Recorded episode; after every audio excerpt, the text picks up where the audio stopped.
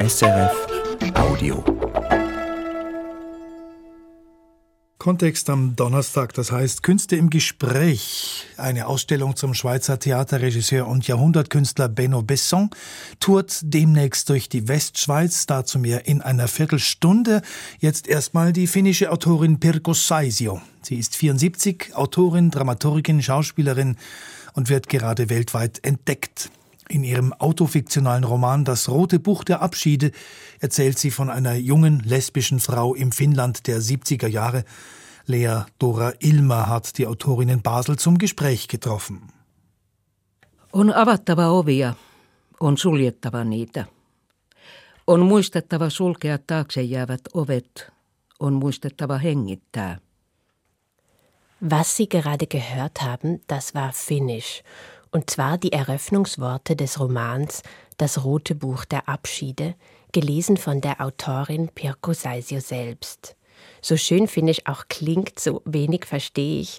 Und deswegen bin ich froh, dass ich die Autorin heute in Basel in Begleitung von Susanna Parika-Hug treffe, die nämlich für uns dolmetschen wird. Pirko Saisio ist anlässlich der Buch Basel in der Stadt Hallo Frau Seisio und hallo Frau Parika-Hug. Schön, dass Sie da sind. Danke. Frau Seisio, ich habe das rote Buch der Abschiede aus dem Einband rausgenommen und ich habe mit Freude festgestellt, dass es tatsächlich auch rot ist. Sie haben das finnische Original dabei und mitgebracht. Sagen Sie uns kurz den Titel auf Finnisch. Punainen erokirja. Das Wort Aero wurde auf Deutsch mit Abschiede übersetzt, aber Aero bedeutet eigentlich viel mehr, schreiben Sie im, im Vorwort. Und mögen Sie uns kurz sagen, was das alles bedeutet? Ero bedeutet Abschied von jemandem, Abschied von einem Freund, Freundin oder Ehepartner. Ähm, es bedeutet aber auch Unterschiede. Also Ero kann auch bedeuten, unterschiedlich oder anders zu sein. Es heißt aber eben auch das Ende einer Beziehung oder Ehe. Und alle diese genannten Ebenen werden in ihrem Buch verhandelt. Das Rote Buch der Abschiede ist der dritte Teil einer autofiktionalen Trilogie. Und es geht um eine junge lesbische Frau. Sie heißt auch Pirko Saisio. Und wir begleiten sie dabei, wie sie sich selbst findet, sexuell und künstlerisch, im Helsinki der 1970er Jahre, wo Homosexualität verboten ist. Und queere Menschen treffen sich zu dieser Zeit in geheimen Kellern. Aber hören wir doch gleich hinein. Frau Saisio liest uns auf Finnisch nochmal und diesmal folgt dann aber gleich die deutsche Übersetzung. Jungs küssen Jungs, Mädchen schmiegen sich an Mädchen und all das ist ihr fremd und doch vertraut. Sie hat ein sonderbares Zuhause gefunden, das sie immer wieder verlassen müssen. Nie alle auf einmal, nur nach und nach können sie ihr Zuhause in der Kalevankatu verlassen. Mit dem Blick zurück und wieder nach vorn. Und wenn jemand die Straße entlang kommt, drücken sich alle an die Wand. Es ist ein geheimes Zuhause und es ist kriminell. Sie ist eine Kriminelle geworden, verstößt gegen das finnische Strafgesetzbuch. Das ist seltsam und es ist erregend. Die junge Frau leidet also darunter, dass sie ihre Sexualität verstecken muss und auch sonst passt sie nirgends wirklich hinein, als Kind kommunistischer Eltern in einem Land, das von Kirche und Nationalstolz geprägt ist, als Arbeiterkind an der Universität und als Schriftstellerin auch an der Schauspielschule. Frau Seisio, was hat Sie dazu gebracht, Ihren Roman dem Nicht-Hineinpassen als Grunderfahrung des Lebens zu widmen? Was interessiert Sie daran? Tähän on pakko sanoa tässä, että tämä tuhatsivuinen elämäkerta, jonka oppilaani on just kirjoittanut musta, sen nimi on Sopimaton Pirkko Saisio. Ihre finnische tausendseitige Biografie heißt äh, Nicht anpassend, Pirkko Saisio. Ja ymmärsin hyvin nuorena, schon im jungen Alter habe ich realisiert, dass große Fragen zu werten, zum Beispiel, ob es einen Gott gibt oder nicht, so philosophische Fragen muss man selbst bestimmen. Ich habe gelernt, äh, Menschen zu beobachten, ihre Motiven und ihre Ziele wahrzunehmen. Aber damals in Finnland hat es keinen Platz in der religiösen Gemeinschaften oder Kreisen für eine Frau äh, wie ich.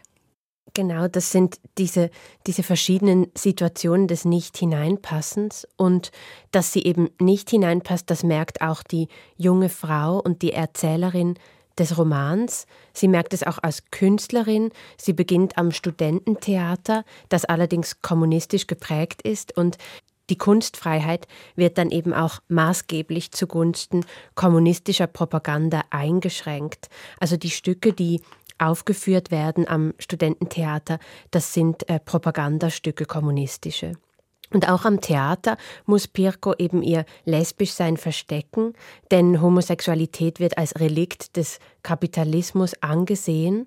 Was hat sie denn veranlasst, ihren Roman ausgerechnet in dieser stürmischen Studentenunruhezeit der 70er anzusiedeln? Also war das nur historisch korrekt oder steckt dort mehr dahinter? Äh, in erster Linie ist das ein äh, essentieller Teil von meiner äh, Jugendzeit. Von den Zeiten, Jahreszeiten und äh, Chronologie stimmt es für mein Leben. Aber ich habe frei verschiedene Erinnerungen ähm, kombiniert und auch übertrieben.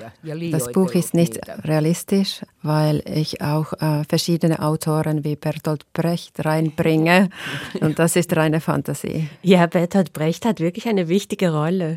Mhm. Bertolt Brecht, hatte sehr großen Einfluss und Bedeutung im, im finnischen Theater in den 70er Jahren und äh, immer noch bis heute. Und genau, Bertolt Brecht ist auch eine Art ähm, Schutzengel fast schon des Buches. Er taucht auf, er liegt auf dem Fensterbrett, er gibt Tipps und über das Schreiben möchten wir jetzt ähm, noch ein bisschen mehr sprechen. Sie beschreiben in dem Roten Buch der Abschiede, wie Pirko zum ersten Mal in ein Mädchen verliebt ist, wie sie ein Teil einer Gruppe wird, queerer Menschen, die sich im geheimen Untergrundkellern Helsinkis treffen. Und dort fasst sie Fuß, dort fühlt sie sich geborgen, vielleicht findet sie dort sogar eine Art Zuhause. Und andererseits findet die Hauptfigur des Buches eben Halt, indem sie sich anfängt mit Sprache auseinanderzusetzen. Sie schreibt, um zu überleben, könnte man fast schon sagen. Und ähnlich beschreiben auch Sie, Frau Seisio, das im Vorwort, nämlich schreiben Sie da, hier atme ich, hier schreibe ich, für mich scheint es beides dasselbe zu sein. Welche Bedeutung hat das Schreiben für die Protagonistin des Buches? Das Buch könnte man sagen, ist auch ein Werk, wie man zu einem Autorin wächst. Als ich mit acht Jahren das erste Kinderbuch fertig gelesen habe, habe ich gleich mich entschieden, selber Autorin zu werden. Ich habe verschiedene Verlage angeschrieben, seitdem ich zwölf Jahre alt bin. Und ich finde nämlich auch, dass im Roman eben die spezielle Sprache auffällt, also es gibt Satzabbrüche, es gibt Zeitsprünge, es gibt Fragmente und auch viel leeren Raum. Es gibt Verse, Zeilenumbrüche. Es wirkt, als hätten sie für ihr Sujet neue sprachliche Formen entwickelt. Wie haben Sie zu dieser Sprache gefunden? Tämä kysymys on vaikea vastata. Äh, diese Frage ist sehr schwierig zu beantworten. Als ein Impuls ähm, würde ich sagen, ähm, ich habe das ganze gesamte Werk von Margaret Duras durchgelesen. Margaret Duras hat eine ähm, Fähigkeit, die Zeit zu unterbrechen. Mhm. Die Zeitsprünge sind auch etwas, das mir aufgefallen sind um, an, an ihrem Roman. Und was eben sehr interessant ist, es gibt einerseits diese zwei zeitlichen Ebenen, also die Ebene der 70er Jahre und die Gegenwart im Roman. Und gleichzeitig ist das Buch eben nicht chronologisch, sondern es gibt Sprünge und für mich war es mehr so, wie Erinnerung eben funktioniert, also nicht linear, sondern assoziativ. Und dann gibt es auch noch zwei Erzählinstanzen. Es gibt eine Sie und es gibt ein Ich. Und das Ich taucht manchmal in Klammern auf und korrigiert etwas. Zum Beispiel, als die Freundin von Pirko einen Satz äußert, den eigentlich jemand anderes gesagt hat. Und am besten hören wir hier noch mal kurz rein. Es könnte doch schließlich sein, dass wir hier alle schön gemeinsam ein Haus bauen, aber wenn's fertig ist, lassen Sie uns nur einen Kopf kürzer rein. Dieser Satz fällt nicht in der Nacht, in der Hava und ich von der Feier nach Hause gehen. Vielleicht hat es die Feier zum Wegfall des Paragraphen nicht einmal gegeben. Aber ich gebrauche das Recht der Schreibenden, einen Satz in andere Zusammenhänge und Münder zu platzieren, so wie ich es für passend erachte. Es wirkt irritierend, dass diese zweite Person immer wieder reinredet. Warum war es Ihnen wichtig, diese Erinnerungen als fehlerhaft zu entlarven und so die Autorität auch der schreibenden Person zu untergraben oder anzuzweifeln? Ja, tämä, tämä Diese Ich- und Sie-Erfahrung ähm, wird im ersten Teil der Trilogie erklärt. Also, ja myös ensimmäisellä sivulla. Sogar auf der ersten Seite, auf dem ersten Buch. Es erzählt von einem Moment, wo ich circa neun Jahre alt war. Und ich wollte nicht in die Schule gehen. Es war gleich düsteres Wetter wie heute jetzt. Silloin mä kirjoitin mielessäni lauseen, hän ei haluaisi herätä vielä. Und dann habe ich in meine, äh, meine Vorstellung einen Satz geschrieben, und sie möchte noch nicht aufstehen. Ja hän ei haluaisi lähteä kouluun. Und sie möchte nicht in die Schule gehen. Näin sain ikään kuin so konnte ich das äh, durchstehen, dass ich aufstehen musste. Ich konnte mich von der Situation distanzieren durch Sie-Form. Etwas anderes, was mir aufgefallen ist, in Ihrem Buch werden wir haben es gehört, viele Abschiede verhandelt. Es kommen viele Türen vor. Also Türen gehen auf und Türen gehen zu und das Rote Buch der Abschiede spielt ja zu einer Zeit, in der Homosexualität verboten war und in der queere Menschen von der Medizin für krank erklärt wurden. Wir leben heute in einer anderen Zeit. Es hat sich vieles bewegt. In der Schweiz gibt es seit einem Jahr die Ehe für alle und trotzdem erleben queere Menschen noch immer Diskriminierung. Haben Sie Hoffnung, Frau Seisio, dass die Tür zu diesen Zeiten, wo es eben Diskriminierung queerer Menschen gibt, irgendwann geschlossen werden kann? Vor zehn Jahren hat die Situation viel besser ausgesehen als heute. Die Situation für homosexuelle Menschen in der Welt ist äh, schlechter geworden, zum Beispiel in Russland, islamischen Ländern und Tschetschenien und sogar in Finnland aktuell. Ich glaube, das ist auch ein guter Moment, um nochmal zu sagen, das Buch haben Sie vor 20 Jahren geschrieben, aber ich fand es beim Lesen wahnsinnig aktuell. Und Frau Seisio, Frau Parika Hug, damit möchte ich schließen. Vielen Dank für das Gespräch. Dankeschön. Dankeschön. Dankeschön. Lea Dora Ilmer im Gespräch mit der finnischen Autorin Pirko Saisio und Susanna Parika Hug als Dolmetscherin. Das Rote Buch der Abschiede ist aus dem Finnischen übersetzt von Elina Kritzokat und bei Klett Kotta erschienen. Mitte März erscheint der zweite Band von Saisios Trilogie mit dem Titel Gegenlicht. Ein Jahrhundertkünstler, der Schweizer Theaterregisseur Benno Besson, der war Brechtschüler der ersten Stunde, aber nicht dessen Gralshüter, ein Grenzgänger zwischen Ost und West, zwischen deutscher und französischer Sprach- und Theaterkultur. Er wäre 2022 100 geworden. Zu diesem Anlass entstand über ihn eine Wanderausstellung, die nach der Deutschschweiz nun auch durch die Westschweiz tourt.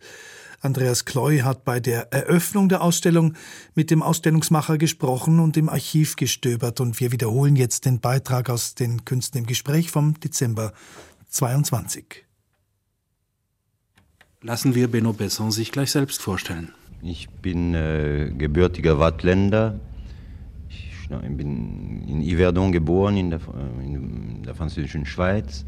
1966 gab Benno Besson im Schweizer Radio diesen biografischen Steckbrief, den er mit der ihm eigenen Beiläufigkeit und einigem Understatement herunterschnurrt. Während des Krieges habe ich dann äh, mein Studium in Zürich fortgesetzt. Ich verdanke dann dem Schauspiel aus Zürich sehr viel in dieser Entwicklung, denn äh, dort hatten sich während des Krieges äh, sehr viele antif antifaschistische Migranten zusammengefunden, die da retteten, was zu retten ist und eine große Bedeutung in der Entwicklung des europäischen Theaters gehabt haben. Das waren die einzige deutschsprachige Bühne, die äh, Antifaschisten spielte und auch dieser Gesinnung war. Und äh, da äh, habe ich auch äh, die Werke von Brecht kennengelernt, äh, denn dieses Theater hat dann eben alle Brechtstücke uraufgeführt. Und obwohl ich damals Deutsch sehr schlecht verstand, habe ich da doch äh, Gelegenheit gehabt, also Brecht kennenzulernen. Ich habe das gelesen und dann fing alles an. Und 1949, äh, als äh, Brecht das Berliner Ensemble gründete, wurde ich von ihm als Regieassistent und Schauspieler engagiert nach Berlin und ich bin dort geblieben im Berliner Ensemble bis 1958, das heißt zwei Jahre nach dem Tote Brecht. Während der Zeit habe ich ein paar Inszenierungen im Berliner Ensemble gemacht. Nach zwei Jahren Assistenz habe ich angefangen zu inszenieren und äh, habe unter anderem äh, auch die Erfahrungen, die ich in Frankreich, also mit französischem Theater zumindest gemacht hatte, äh, versucht äh, zu verwerten. Und auf dem Gebiet der Komödie, in diesem komödienarmen Land, habe ich doch einiges da gemacht. 1958 äh, habe ich das Berliner Ensemble verlassen und äh, dann wurde ich engagiert im Deutschen Theater. Mit dem Deutschen Theater Berlin feierte Benno Besson Mitte der 60er Jahre einen seiner größten Erfolge, Der Drache von Jewgeni Schwarz, ein Stück, das die Diktatur und den Opportunismus sehr klar erkennbar kritisiert.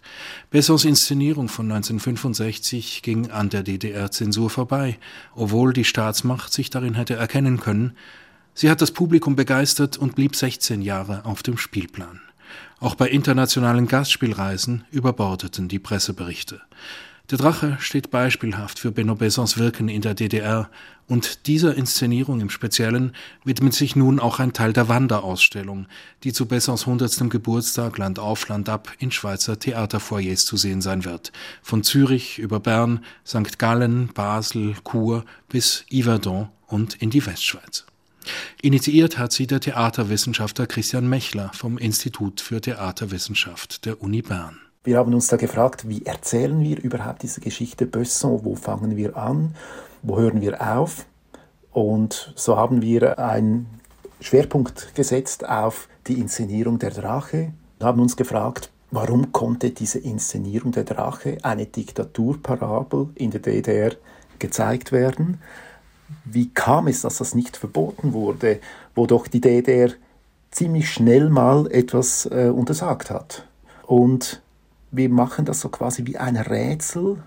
Wir erzählen es als Politrätsel und haben allmählich jetzt noch aber auch gemerkt, dass das eigentlich ein richtiger Politthriller eigentlich ist, dass das lange nicht ausgemacht war, warum das, das, dass das überhaupt gezeigt werden konnte. Das Aufführungsverbot durch die Staatsmacht schwebte wie ein Damoklesschwert über der Inszenierung, die aber eine dialektische Pointe zugleich für die junge Republik politisch sehr bedeutsam war, wie Christian Mechler erläutert. Letztlich war es aber dann so, dass das Theater von Besson eigentlich das schöne Gesicht der DDR nach außen war. Das heißt, die DDR konnte da international punkten. Man muss sich vielleicht vergegenwärtigen, was das für eine Zeit war. Die DDR war in dieser Besson-Zeit politisch international noch nicht anerkannt, völkerrechtlich. Und entsprechend bemühte sich die DDR, Theaterleute oder Künstler, aber vor allem Theaterleute quasi als Ersatzdiplomaten im Anführungszeichen einzusetzen, auf sich aufmerksam zu machen, dass es diesen Staat überhaupt gibt. Mit Nonchalance erledigt bei Benno Besson der Ritter Lancelot den totalitären Drachen und ermuntert die opportunistischen Bürger zur Selbstermächtigung. Doch erst setzen die beiden sich ihre politische Position auseinander, wie in der Ausstellung in einer alten Aufnahme zu hören ist. Hackst du den Körper in zwei Hälften, verreckt der Mensch. Wenn du ihm aber die Seele zerhackst, passiert gar nichts. Er wird gefügig. Wenn die Menschen sehen könnten, was Sie aus ihnen gemacht haben, würden sie Unterdrückung nicht mehr dulden.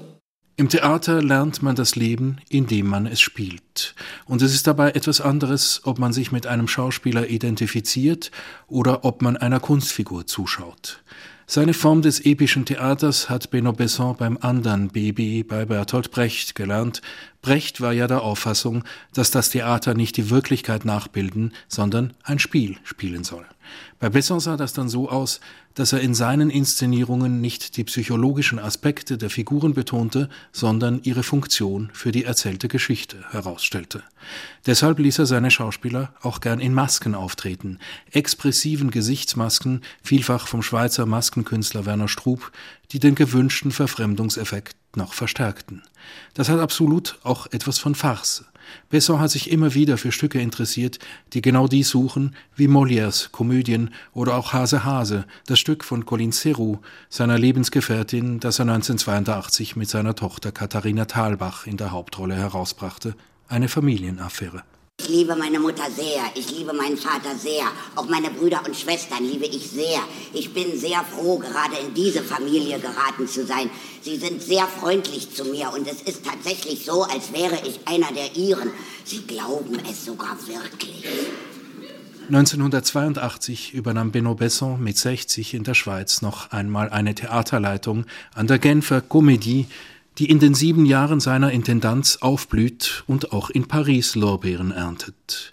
Die Genfer sind allerdings unzufrieden mit dem struppigen Intendanten, der sich nur unwillig durch die Salons reichen lässt, und er selbst hätte gern mehr Rapprochement über den Röstigraben hinweg gehabt. Eins, was ich hoffte äh, machen zu können hier in, von Genf aus, wäre gewesen, äh, Verbindungen, konkrete praktische äh, Beziehungen zu schaffen mit der deutschen Schweiz das ist kaum gelungen. Äh, da gibt es keinen Austausch möglich. Also ich habe keine Austauschmöglichkeit äh, aufmachen können.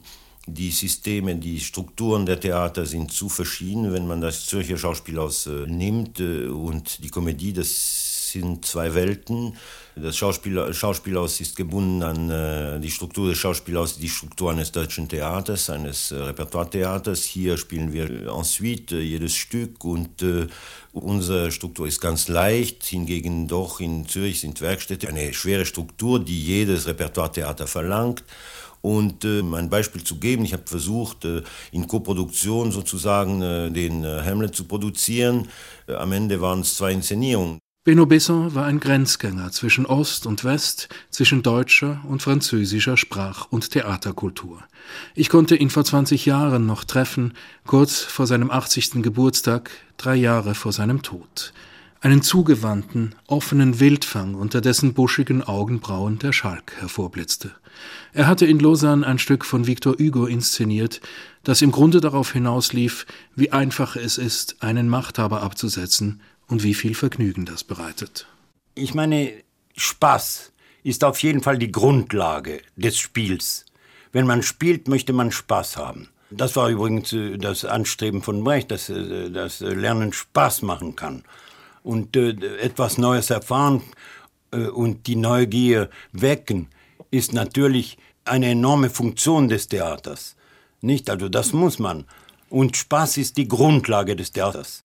Spaß als Basis der Erkenntnis, das hat Benno Besson auch von anderen Brecht-Regisseuren unterschieden. Die Unverstelltheit des vergnügten kindlichen Blicks und die Freiheit von falschem Respekt, die damit einhergeht. Er hat in Frankreich Brecht mit romanischer Spiellust inszeniert und damit eine Theaterrevolution eingeleitet, die Revolution Brechtienne, die umgekehrt Brechts Position in der DDR stärkte. Und er hat den französischen Säulenheiligen Molière mit frischem Blick nach Ostdeutschland gebracht. Don Juan war meine erste sozusagen professionelle Inszenierung, die ich da machte äh, in Rostock und äh, da äh, lag im Voraus nach den Erfahrungen, die ich gemacht hatte von Bearbeitungen mit Brecht, mit Hofmeister und andere, war ich sehr froh, Don Juan ein Stück von Molière äh, bearbeiten zu können. Für uns äh, französischer Erziehung ist das Herangehen an, Mol an Molière und irgendwas verändern an seinen Stücken etwas äh, wie ein Sakrileg. Und äh, dieses Sakrileg konnte ich machen ohne Bedenken mit der Hilfe Brechts. Benno Besson war ein Grenzgänger. Es hat ihm ermöglicht, Brücken zu bauen zwischen Ost und West und Freiräume zu errichten, hüben wie drüben. Nicht unangefochten, aber nachhaltig. Besson-Forscher Christian Mechler betont die enorme Wirkung, die Besson hatte. Wenn man ihn vergleicht mit den anderen Brecht-Schülern, dann blühte rund um Besson eine Kreativität auf. Rund um Besson sind Autoren entstanden. Peter Hacks. Peter Hacks hat ja die wichtigsten Inszenierungen durch, dank Besson erlebt. Heiner Müller, Christoph Hein, da war auch ein Wolf Biermann, das, das weiß man gar nicht, der hat ja bei Böno Bösso angefangen, bevor er Liedermacher wurde. Die Geschichte von Wolf Biermann als Liedermacher ist nicht zu verstehen ohne den Einfluss, den französischen Einfluss von Georges Brassens etc., die auch etwas mit Besson zu tun hatte. Oder auch die Büchner-Preisträgerin Emine Sefki Östermar, die einst bei Benno Besson in Berlin anklopfte. Sie soll hier das Schlusswort haben, oder vielmehr Benno Besson in ihrer Schilderung. Ich habe gesagt, Herr Besson, ich bin gekommen, von Ihnen Brechttheater zu lernen. Er hat ja so dicke Augenbrauen, der hat die hochgemacht und etwas in meinem Gesicht geschaut. Und er sagte, willkommen. Die Autorin und Schauspielerin Emine Sefke Östermar, jetzt hier noch über den Schweizer Theaterregisseur Benno Besson, in einem wiederholten Beitrag von Andreas Kloy, die Ausstellung Die Macht von Theater im Kalten Krieg von Christian Mechler ist in den nächsten Monaten in der Westschweiz zu sehen. SRF Audio